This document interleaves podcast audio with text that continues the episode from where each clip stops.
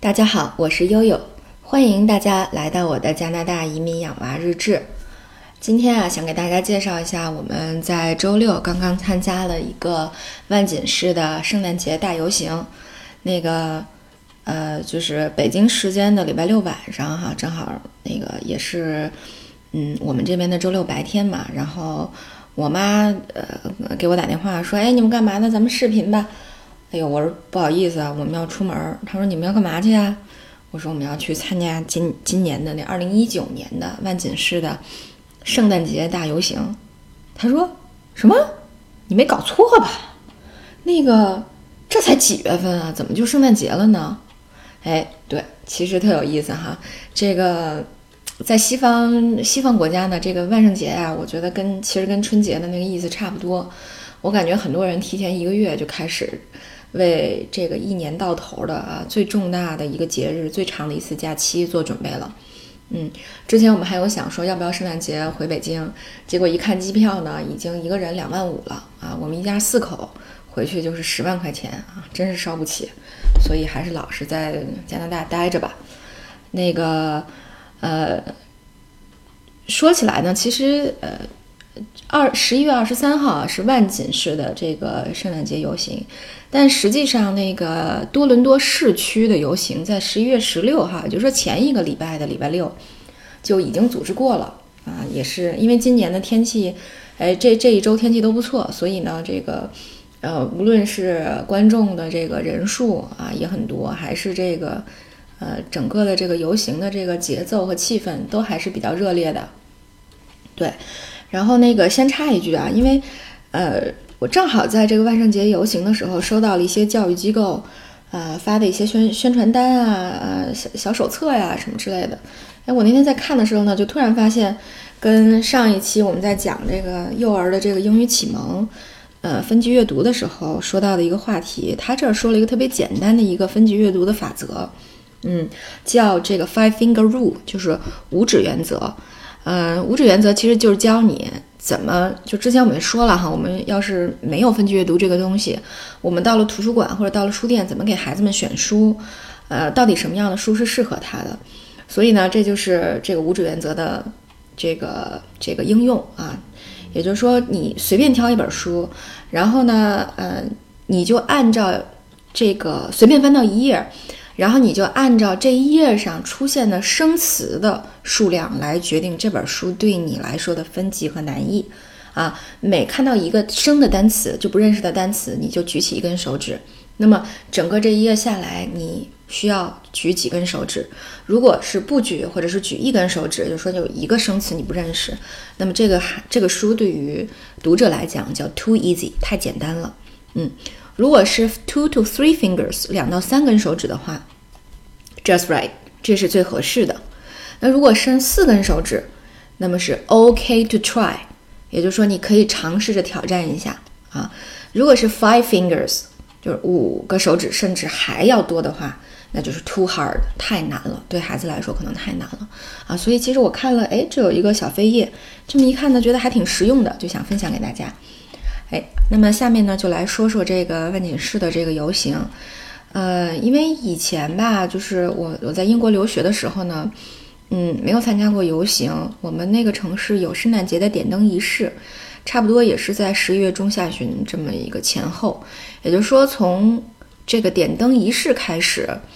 嗯，到圣诞节，这都是相当于都是一个筹备圣诞节的过程了。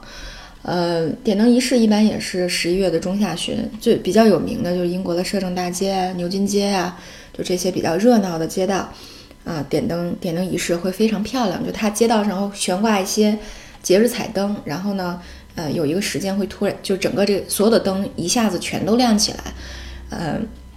就是就就就渲染了一个非常好的一个圣诞节的气氛，啊。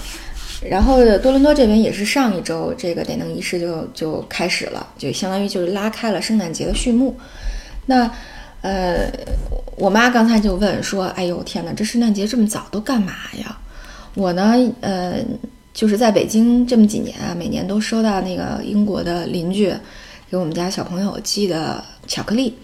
他那个巧克力上特有意思，他就会告诉你。从这个十一月二十六号到十二月二十五号都需要干什么，就每天他会有一个任务列表。哎，我说妈，你看，我说其实这个东西呢，嗯，有点像咱们那个过春节的时候的说法，是吧？嗯呃，该发面了，该包饺子了，该烙饼了，那个该买鞭炮了，这个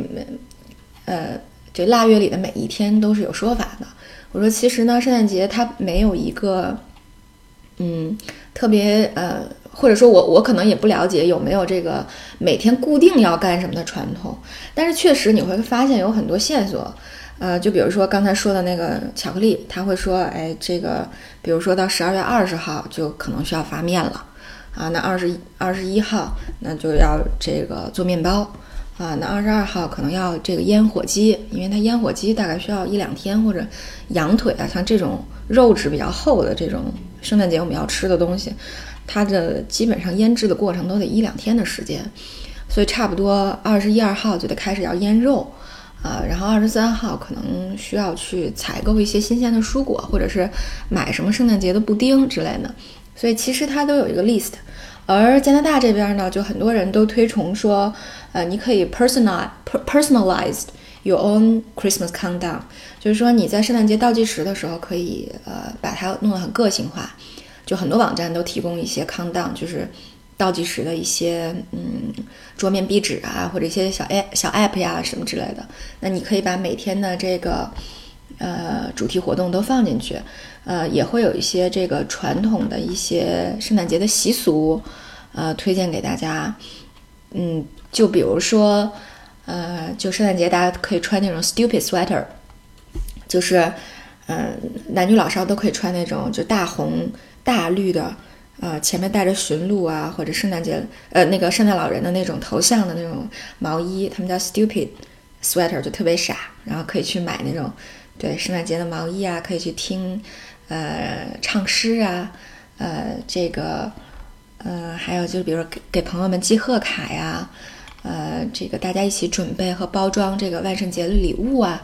对，所以它其实有挺多传统的，你可以把你这三十天或者甚至更长的时间。就安排的非常的饱满，非常的有意思，啊，也就是说让你体味一个越来越浓、越来越浓郁的一个圣诞节的气息，哎，我觉得这还是蛮有意思的。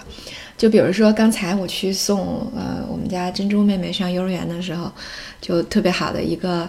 那个同学的家长突然蹦出来说：“哎，圣诞节游行的时候，那个有朋友送了我礼物，你看你要不要？”然后他拿着一个特别大的袋子，然后就开始往外掏，说：“哎，他们给了我好多帽子，你看你要不要一顶？”然后不，他就从里面圈出了一个帽子，然后发现是绿色的帽子，于是他又默默地塞了回去。哈哈，啊，OK，好，我们今天就分享到这里。呃，感谢大家关注悠悠的呃加拿大移民养娃日志。呃。今天就到这里，好，拜拜，晚安。